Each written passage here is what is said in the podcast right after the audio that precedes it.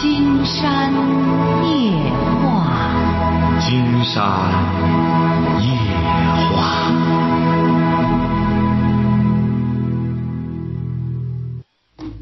晚上好，听众朋友，我是您的朋友金山，很高兴和朋友们相会在午夜。马上接我们朋友电话哈。喂，你好，金山老师您好，不好意思又又打扰您了。其实我是上周五打的电话，您说让我就是嗯，您有最后一你说还有一点话没没告诉我，你说等我打完电话以后你再告诉我，就是啊，不是上周五怎么着？先叙述，先讲一下怎么回事。就我和我男嗯男朋友分手三四年了，我很想他，也也很，就是说这三年分手之后，我也没有再找别人，因为我忘不了他，我想和他复合。我然后我就上周五我就问您有没有这种希望，你说是有有希望，但是你说但是你有一段话你说没有办法告诉我，然后我想现在问您，好像不是让你打电话吗？给他打了吗？你给他打了吗？我打了。啊，他怎么着了？他好像是他现在在一个部门当处长，是不是啊？不是，他和他领导没关系。他现在我不知道他是什么领导。你不说他当了领导了吗？啊，他是领导啊，但是我不知道他现在是多大的领导。啊，他当了领导了，你给他打电话了吗？联系上了吗？今天不是让你让你深更半夜给他打吗？不是，我现在没有他深更他手机号，我只能给他办公室打电话呀。你说我不是当时教你了吗？给他办公室里要他的手机号，那也就意味着你没给他打通电话呀。金山老师，您说您有一段话想判断一下，但是您说你当时不能告诉我。我当时告诉你，我说你得和他通完电话之后，金山再告诉你。你压根儿没通电话，金山和你在这猜什么呀？你你压根儿你连这个给他通话的自信都没有，金山还告诉你什么？那我说一下吧，金燕老师，我给他通了电话，他接了。通了，他怎么说的？他办公室可能说话不方便吧，他说他就说了，他反正就是他装，他就是装他他说你喂，你是谁呀？我说，呃，我就按照您教我的，我说你猜猜我是谁呀？他说我猜不出来你是谁呀？然后他问了我两三遍，他都猜不出来。其实他已经猜出来了嘛，他就后来我就说我是谁，我姓什么？他说你能不能说你姓什么？我说我姓什么？啊，他说哦，我猜不出来，还是不知道。你能告诉我你叫什么名字吗？我就给他，啊，我说我我说那你再猜一下吧。他说我猜不出来，我就告诉他我是谁了。啊？怎么了？然后他就说你有有事吗？我说没事。没有什么啊？我说我说我说有，我说我那个我们。啊，我说我刚，啊，我说过两天我们一起吃个饭吧。他说什么？他说，呃，有事情吗？我说没有。我说，啊，就是吃个饭嘛，也没什么。呃，那没戏了。如果没有事情的话，他的意思就是就没有必要见面。哦，经常告诉你没戏了。为什么没戏的？告诉你哈，现在就告诉你哈。嗯。就是说。像这个男的呢，你也看到了，他做事儿是谨小慎微的，嗯，晓得吧？嗯，呃，他是一步一步的按部就班的在做自个的事儿。嗯，一开始他和你呢，应该说也是认真的，要不然他也不敢这个什么。他只是说怎么着呢？呃，人就是这样。金山讲过，有些女孩子啊，金山曾经遇到过。这么一个情况哈，这个女孩呢是，哎呀，原先的时候啊可好了，在单位上年年都是模范，嗯，晓得吧？年年都是模范，结果是这个，谁都觉得她特别好，嗯，哎，就觉得这个女孩真是好，见谁不笑不说话。这很多年前了，他在这个单位呢待了四五年，大家都提起他来，都觉着哎呀，这女孩真好。可是有一次，他和别人吵架，哎呦，暴露了他的庐山真面目了。打那以后，大家都对他三百六十度的大转弯呢，再也包括领导对他的看法全都给栽了。他想再挽回没戏了。人就是这样，你过去装的太干什么之后，一旦暴露，那让别人一看，这这这，特别是女孩子，你就记住了哈。嗯。这个你不相信，这位小姐，你将来你可以再试试。你只要和一个男的，你和他暴闹一次，和他闹的，当然了，你要遇上泥腿两码事儿。因为泥腿本来就是个盲流子，他就喜欢这个。因为有些男的，人家就是泥腿，不闹没没劲，闹才有劲。你要真遇上你这个前男友这种情况，就是这样，你闹。你父亲再和他谈，直接到单位上去和他这样弄，他是已经是心有余悸了。心有余悸之后，他指定就静下来想，因为怎么着呢？你前男友啊，他是属于那种本身属于比较成熟的男性，人家呢想的也挺全面。要不然你没瞧着，慢慢慢慢的能做上官能当上官的话，说明考虑事情比较周全。所以说他，他放弃你不是现在，而是打你那时候离开之后，应该说他已经下决心了。再说他今年多大了？他他今年多大了？四十多岁了。哎，四十多岁，他又不是那种性情中人。你看有些男的吧，性情中人，他五十多岁了，依然是这样。哎，你像他吧，就得按部就班的再琢磨着进一步的升官，进一步的升迁。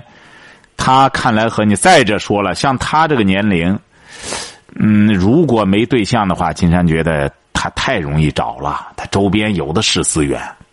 嗯。所以说他不缺女孩子。嗯。金金山觉得，你和他的可能性已经不大了。你比如他为什么要给你表现？你也说他明明知道你了，他为什么要表现出那样来？你知道吗？嗯。哎。他可能在挽回金山，不知道你们究竟怎么着哈？他在挽回自己的尊严，说明他对你的轻视，他没整天在琢磨你。你不说出名字来，他都不知道你是谁。嗯，哎，说明这个男的呢，心灵也很脆弱。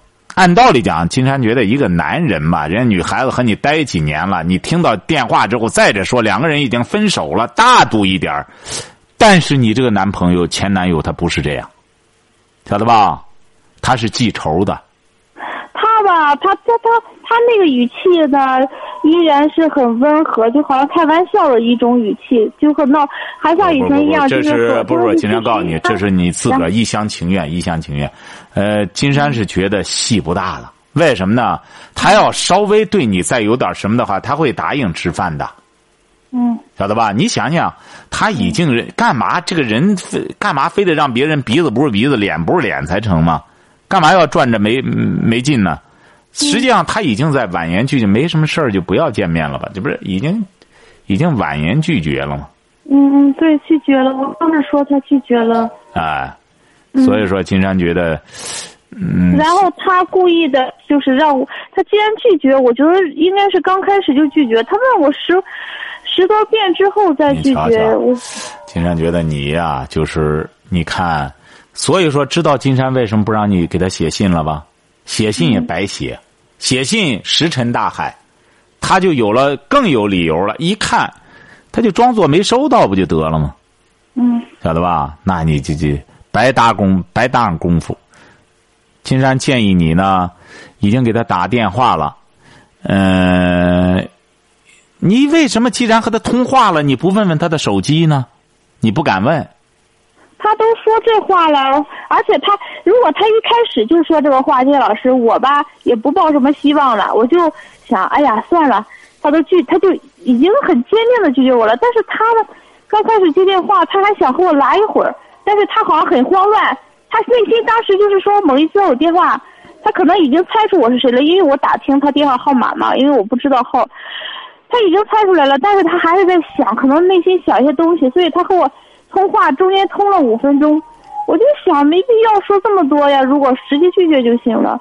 所以我还我我我当时他问我的时候，行了行了，金。山觉得你记住了哈，你这个你别再惦记他了。金山担心你做病，你这样会做下病的。呃，应该说戏不大了。你要非得再去上赶着干没？意思了，我没意思了就。哎，所以说还是还是不能说放弃吧，起码是嗯，呃再重新生活吧，好不好？好。好，祝你今天老师，我只是想问一下，你觉得他当时就是，呃，故意装不认识我，就是内心是一个很脆弱的表现吗？就是说明呃记仇。谈不上，谈不上。金山觉得探讨他没意义了，因为他已经对你也没意思了。金山觉得再探讨他的话，我们纯属于下蛋功夫了。就是那这样的话，金山老师，即使是我，因为其实我早就知道他忘我很简单，因为毕竟那么多年了，一个男的他又忙于工作，他不可能想着我。但是我最重要，为什么我花了那么多时间来鼓足勇气给您打电话，又给他打电话找他费事那么多？关键问题在我，因为我现在我现在退一万步来说，我三四年我我这憋着一股劲一股气儿，就不敢找他，因为我知道我我找他的几率不大嘛。那但是我又找他的意思是，我就想那可不可以就像这样，就是比如说半年一年的，就是能够，就是，嗯、就像就是有还是有这么一个朋友似的，不可能吗？哎，不可能了。这种几率是没有了。哎，没这几率，因为他不是那种人，他人家这个人呢，就是就是没那些闲情逸致。这么说吧，你没找对人儿，你要找对那人呢，甭多你一个，多十个八个，他都他都不在乎。你找这人呢，说白了，一个他都觉得是负担。所以说你这个呢，你他就不是那种说白了吧，他他不是那种像你想象的浪漫之人，他已经在官场了，他哪有这功夫和你扯这个？那当时他为什么花了三四年时间和我谈呢？他那时候是正经和你谈，不是给你讲的吗？后来你让你爸爸去和他谈，再加上你和他闹，他就够了，就这么简单。哦，哎哦，听明白了吗？明白了，哎，金好嘞。，祝你幸福啊！嗯谢哎，好了。哎呀，我的天儿，这女孩子也是这样，单相思啊，特别执着。你正经带她了吧，她就觉得没劲。喂，你好，喂，你好，嗯，那个，嗯，我今年二十三了，然后和一，嗯，和我那个，嗯，一个男的，然后都订婚了，他到外地工作，然后居然，对着听着，对着话筒说话太远了，对话筒说话。哦，我是说，我今年二十三了，那然后都订婚了，可是他居然跑到外地去找小三儿，啊、你是干什么呢？嗯，在一家那个，嗯，开理发店，啊、什么文化？嗯，高中，上上完了吗？初中毕业没上完高中哈？哦，是啊，就初中，这个算初中。呃，开理发店，他是干嘛的？嗯，在那个外地打工的。啊，他外地打工哈，你怎么知道他找小三儿了？嗯，那个那个，他竟那个女的竟然跑到我家来找我的事。记住了哈，你俩呢，你也算不上小二，那女的也算不上小三儿，那女的是干什么的？他找那女的，嗯嗯，我也不知道，那女的是干什么的？你看着像干什么的？他为什么他反？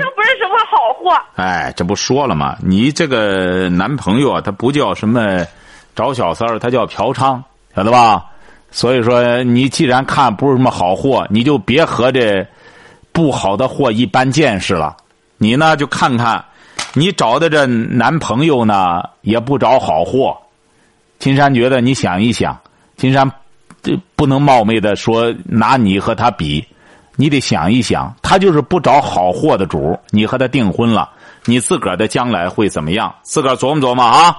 好嘞，可是我说妈给我五，那将近十万块钱都被他拿走了。我现在打他手机，他居然不接电话。哎，谁的十万块钱这是？我妈给我的，然后还有我的那个一些存的。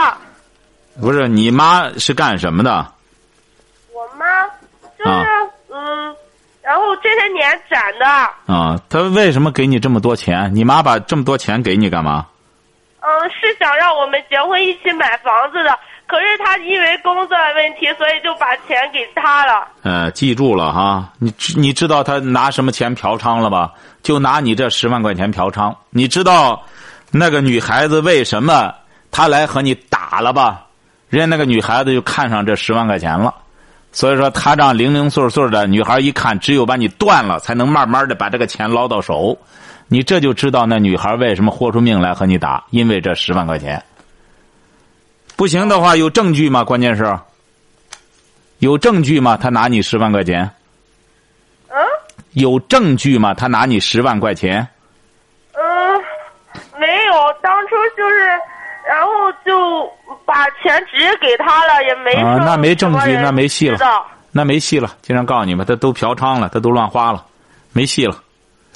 不行的话，你看看，抓紧时间搜集证据，给他要钱。这这正经事儿啊，要不然你这十万块钱打水漂了哈。好了，再见。哦，瞧瞧，哎，要不然这女孩子，你看傻的就是你，他妈还、那个他妈也不精神，弄十万块钱给他。喂，你好，啊，金老师吗？哎，我们聊点什么？啊，我叫那个于月海，啊，不是啊叫什么没关系，你多大了？二十一岁。啊，怎么了？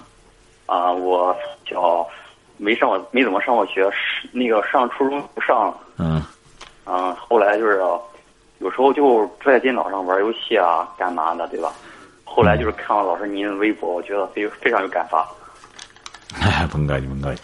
好，你是怎么着？现在玩儿挺开心吧？对，我非常喜欢您的微博。好好，谢谢啊！这样我们经常在微博上聊哈，哎，经常在微博上聊聊，很好。这位小伙一看，喜欢金山微博就对了。金山讲了，不但博客，博客补脑，金山的微博是思想的火花，那个可以点燃你的火花，让你的脑脑脑子燃烧，哎，那绝对是灵感，那那就不是说是呃思想的火花了，那大火呀，让你燃烧起思想之火，是不是？喂，你好。喂，金山有的时候就不太喜欢别人夸我哈。喂，你好，我们聊点什么？能听到说话？哎，讲话。嗯，是金老师是吧？没错，嗯，那说我就喜欢一女孩，不知道是怎么追求她。你多大了？我二二，你是干什么的？上学，上什么学？财贸管理，什么管理？就财经，就是学会计的，啊，学会计哈。上大几了？大三了。啊，这女生是干嘛的？她比我大两岁，也是上学，跟我在一个学校。嗯，你就是不知道那个怎么去追求她，你你给出出招她。她比你大两岁，你追她，你说你能驾驭得了她吗？这个女孩子，经常告诉你，这个女孩子比你大两岁之后，她想的很多。你看着她有的时候不言语什么的，心眼子一包。关键我就喜欢她。你喜欢她呀？经常告诉你，你不相信你就试试，你百分之百的没戏。这些女孩子二十四了，你想她也就要毕业了，她还得惦记着她的将来，她没功夫和你唠。哎，你关键你二十二一个小伙子，你干什么这？你觉得这大姐挺可爱的，问题是她没那功夫，她没那闲心呀。你要不然的话，你先这样，你别追求她，先不要上来定定性。嗯，先完全可以，先现在和她认识了吗？能说话吧？说的不多，就是那个在一个餐厅吃饭吗？每天见面，每天见面，在在一个是餐厅吃饭吗？学校里啊？在在在在，在就吃饭的时候往他桌上凑不就得了吗？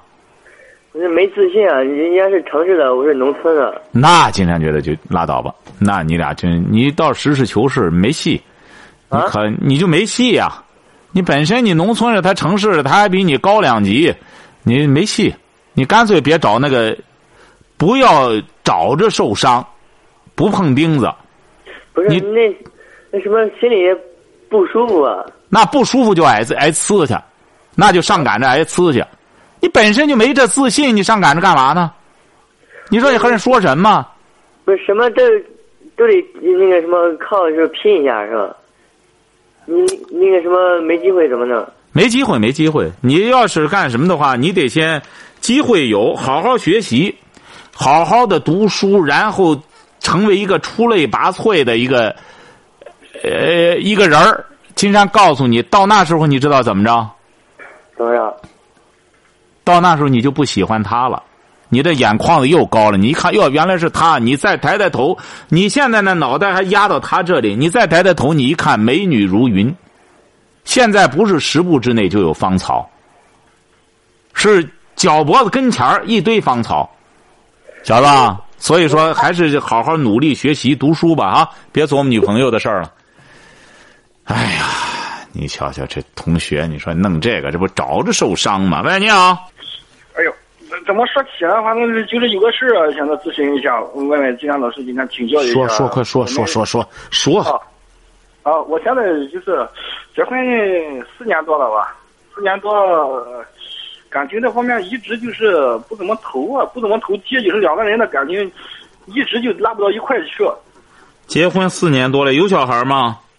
现在有了三岁，三岁多点了。孩子，那当初怎么结的婚啊？当初应该是也是算属于闪婚嘛，我这也是呃那时候。这个都知道，竟然发现闪婚也知道这个，不是怎么还属于闪婚呢？你俩是怎么认识的？通过就是自己家一个一个亲戚认识的。啊，这不也是通过别人介绍吗？怎么着了？你是干什么的？我现在是在一个公司做技技术员。啊，他呢？他现在现在刚刚参加工作，干了不几天。你多大了？我嗯，我今年三十二了，他呢？他二比我小两岁，三十了。嗯，嗯，你在一个公司当技术员，嗯，他呢？他是他现在今年刚刚参加的工作，到一家那个幼儿园，就是教那个小孩子，就是啊，啊幼幼师了，就是做做。啊啊，怎么了？刚刚刚刚参加的工作啊怎么了你俩就就是没有呃，结婚以后就没干过，嗯，刚啊，嗯，说呀，你俩怎么了？就是现在就是呃，每当碰到一些问题的时候啊，就是拉不到一块儿，嗯，这个我们两个就之间文化程度的有有有也有区别嘛，也许是，就是你什么文化？感觉跟他们跟他交流啊非常费劲。你什么文化？我是大专文化，他，他初中，嗯，这这没没啥差别。对，也应该是差不多。这，嗯，社会经验也有关系吧，反正是他就是他那个性格也，哎呀，让人就没法接受。现在是这家人这块啊，现在也就是，嗯，就是忍了，就是为了孩子吧，就是为了什么性格？他什么性？就是性格脾气比较暴躁。不是你，他是怎么性格？什么性格？就我可就就就我所知，就是怎么就就小孩子气。什么小孩子气啊？怎么着？你说呀，具体怎么了？怎么？那如果要是觉得呃沟通啊挺吃力，就少沟通，就过日子就成了。沟通什么呀？有什么可沟通的？再一个就是过日子方面，就是因为就是咱生活当中就是因为过日子方面的吧。啊？怎么了？怎么了？他那个，这就就挺挺大手的，反正就大大咧咧的，有一些是生活方面的这事不怎么不怎么计较这个小节这这各方面，嗯。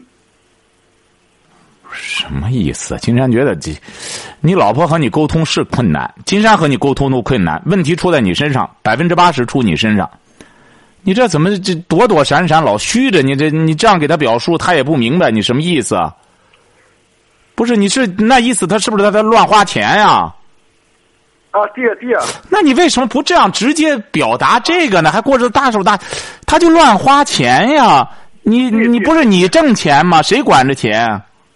对对对，谁管钱呀？现在我这个大钱还是还是我掌管吧，反正是现在。你管着不就得了吗？你管着就是说是以后再干什么的时候少给他俩不就得了吗？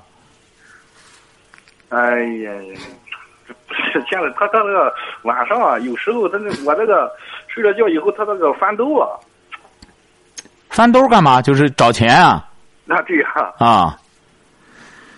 对呀、他就是在干什么？以后他找钱，把钱藏起来吧，以后就藏吧，没个地儿藏嘛。我这这这藏着藏着，哎呀，好好好几次了，藏的我自己都没没法找去，都找不到了。那这就是你记性不好了。你三十来岁就开始记记忘事儿，你这藏吧，就是你怎么弄啊？他没钱，他不到处找吗？嗯，哎呀，不不是也不是说不让他花钱了，这花钱你也花到那个这个，花到刀刃上也可以。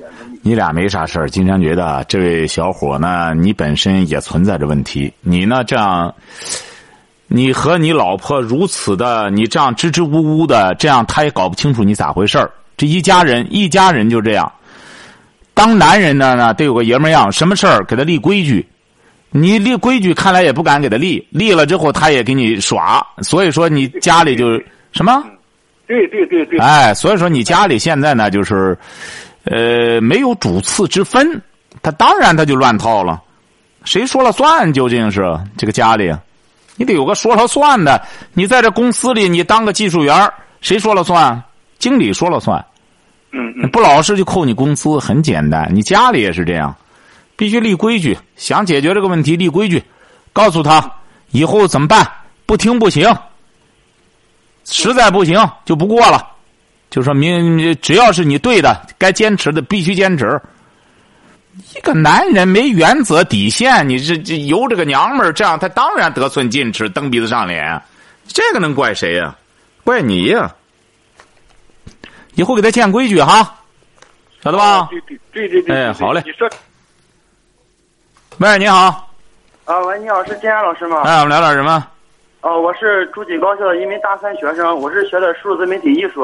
啊嗯、因为我们老师就是能力，就是专业能力不是多强，我想得到更好的发展，就是想去北京发展，就是学习一学习一年，你大几了？上大几了？上大三了。啊，学什么专业？嗯，数字媒体艺术。啊，怎么你你你上几年啊？嗯，上四年的本科，哦，本科你这这还没毕业，你上哪儿去啊？就是想就是想去北京，然后呃学习一下。就这不要这个学历了呃，要就是回等回来考试就可以啊。啊？那你我们我们班就有过这样，就有这样的情况，就是直接等着回来考试就行。啊，嗯，就是我也想，我也想这样，但是老师不放，就是辅导员什么之类的。怎 么老师不放呢？他就不允许呀、这还什么不放啊？你还没毕业就不让你去啊？嗯，对啊，你这着什么急？还有一年就完事儿了，一年你完事儿之后，你在这儿先好好学。这边你这你上北京上哪学去呢？你上北京到哪个学校不得花钱？你这里你交上学费，你不在这儿学，你说你把这交学费的地儿扔到这儿，你到北京去再多花一份钱，你家钱花不出去了。你说这位同学经常觉得你这这你这算的什么账呢？你现在在这边，经常告诉你哈，北京的学校和济南的学校，它教材都是一样的。嗯，不是，我是想去北京一个培训班，专专专门学习一年的。哎呀，金山觉得你这才真是，哎呀，怎么说呢？这真是一个极不明智的选择。你在这里学校又不是你什么学校，让你如此厌恶，要离，居然是在这还有一年的课不上。你这什么学校？金山觉得学校里不让你走就对了，说明是个正经学校啊。你说要让你走了，这还叫学校吗？这儿你还没毕业，啊嗯，可是我们班已经走了四五个了，都是托关系走出去。那金山觉得你跟他们学干嘛？你说不学好吗？这啥呀，这就是，你跟他们学干嘛？你这不是跟着别人模仿？金山讲过，干什么事儿别跟别人屁股后边，别跟着别人模仿。怎么老听不进去呢？跟别人定后边能得到什么？除了屁就是屎。你跟着别人学什么？你说你在这儿正经的，你有学籍的，在这儿学习，他们都走了才好了。你班里走的越，你忽悠别人走，最后剩下你一个人上小课，这才傻呢。你这培训班，想上这种培训班，你毕业之后，全中国饶氏的都是。你还用得着现在？你还有一年就毕业了，你跟着他们学这个，你傻不傻呀？经常告诉你这位同学，你这太傻了，这这种选择太不明智了。你得在这里，如果要是说白了，你真想学点什么，加点小灶，金山觉得有的是渠道，压根儿也没必要非得说这我把这个学在这里撂这儿，我跑北京学去。你家乐意吗？你家愿意啊？再多拿份钱让你弄这个去？啊？嗯，不是，就是我爸也不了解这情况。这不就结了吗？你是农村的还是城市的？农村的。农村的。金山为什么猜你是农村的？这位小伙金山告诉你，这位这位同学哈，你这个你一定要记住了，读大学的最终目的是什么？你想过没有？你要想听，你等一会儿，金山再和你聊，成不成？啊，行行。啊，你也可以发表你的观点，好不好？啊，好。你一定要发表你的观点，别光金山跟你说，你应该咱们两个人开心呃致富的说，好不好？啊，行。哎，好了好，推推心置腹的说哈，哎好。啊。稍等一下哈，这个电话还要哈。啊。哎，这位同学，你说。啊，你好，老师，就是我们所学的专业吧，就是特别特别肤浅，但是我去北京，我能够得到更就是更更更深通的东西。不是，你怎么知道你学的就肤浅？你怎么知道你到北京就学到深的东西呢？就是去年的时候，我已经在北京过了很长时间了，因为暑假在那待着。然后说十月份有一个招聘会，我就就是去那看了看了看，因为他招聘他所需要人才和我们就是差，但是我们学的和他们大相径庭，不一样，一点都不一样。金山这话撂到这儿哈，你说金山这话撂到这儿，第一点啊。你现在对北京没有一个全方位的把控，你首先把你自个儿定为人才，这本身就是个误区。你现在在这儿学东西，没有说在哪里学的就浅，到哪儿就学的深，在中国学的就少，到国外就学的就深。关键在于你学不学。你看，你是在农村，你可以考上本科院校，你同样可以考上本科院校。可是，在大都市，在北京的，包括在上海的，他好多说白了，连专科院校也考不上。关键在于你学不学，知识到哪都一样。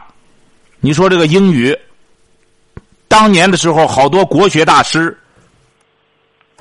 啊，国门都没出，照样可以翻译翻译外国文学。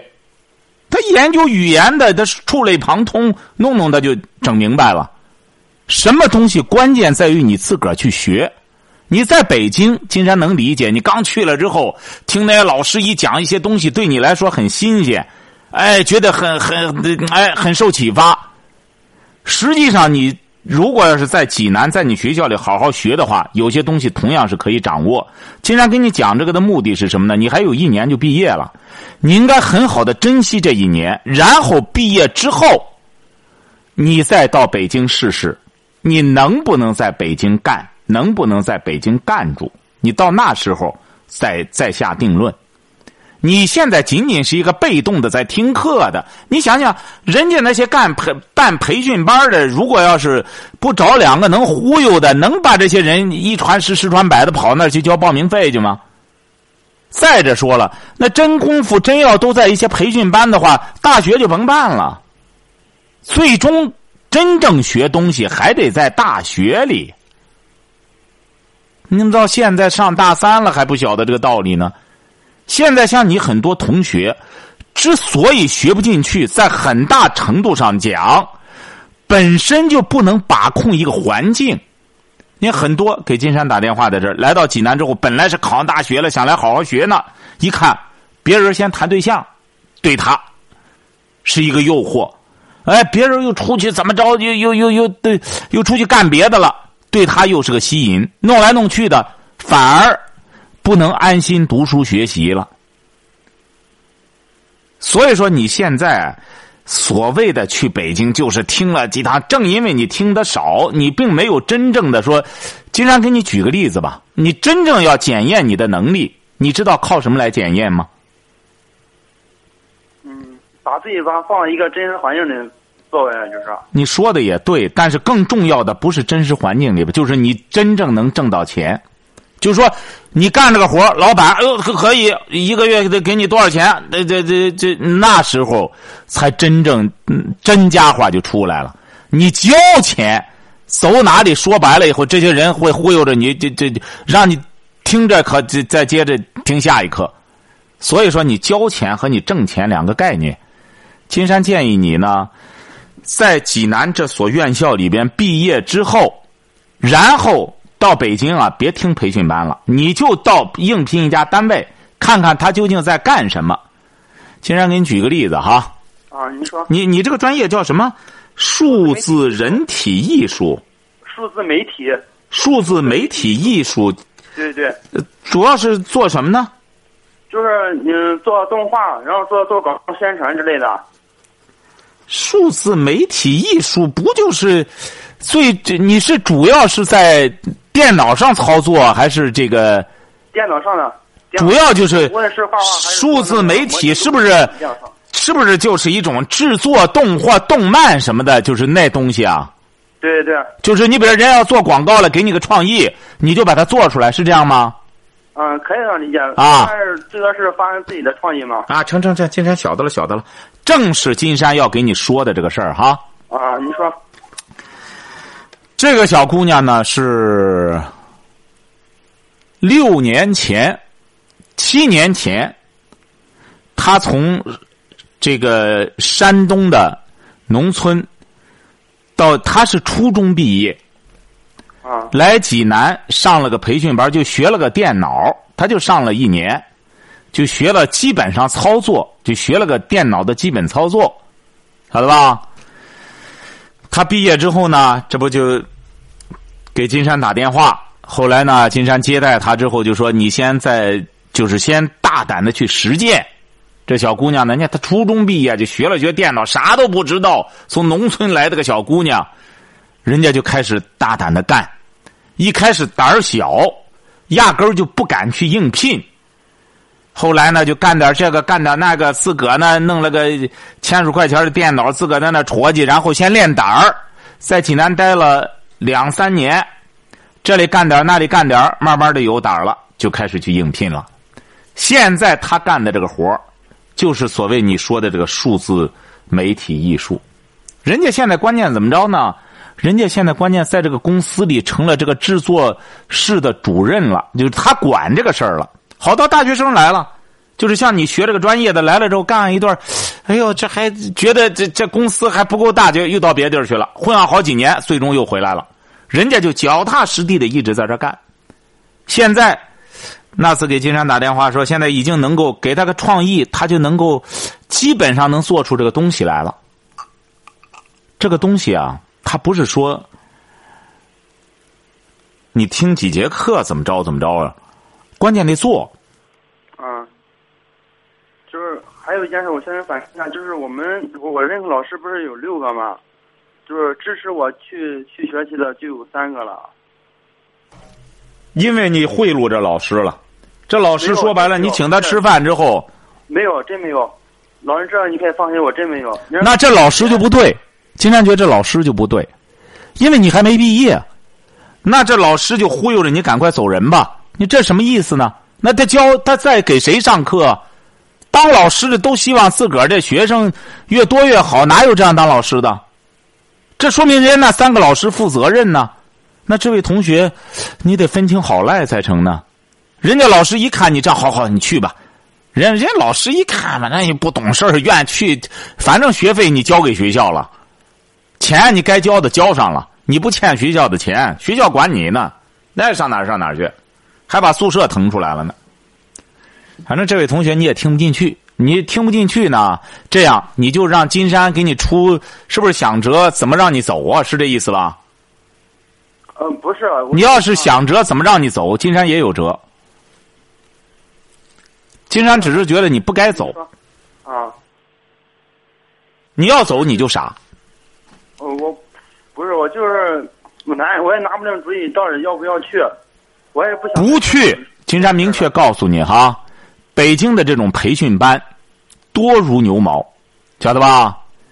就是大学的一个老师出来之后就可以撑起个班来，晓得吧？撑起个班来之后，以北京往下辐射，哎，你真正要想学东西的话，一定要在自个儿学校里边。一个是什么呢？在学校里边，你找哪个老师问问题，找哪个老师教你，他都是正当，你都是正当防卫，他就应该教你。你要到了北京，说白了，你跟着人家学点东西，学一点得交一点钱，晓得吧？再者说也没必要。这个数字媒体呀，也不是说怎么着，这个东西都得在实践中慢慢的摸索，要不然金山刚写了个博客，写了个微博就谈到了吗？学历和能力，学历是个循序渐进的过程，最终能力它有另外一个程序，也得有一个循序渐进的过程。所以说，你要听金山的建议，你绝对错不了。你让那些同学出去之后，顶多学学上。学上两口回来忽悠忽悠点事儿，这别的什么能耐都学不上，晓得吧？哦，明白。哎，好好在学校学，好不好？好。祝你成功哈。好，谢，谢老师。哎，好了，再见。嗯。感谢听众朋友的陪伴，祝您阖家欢乐，万事如意。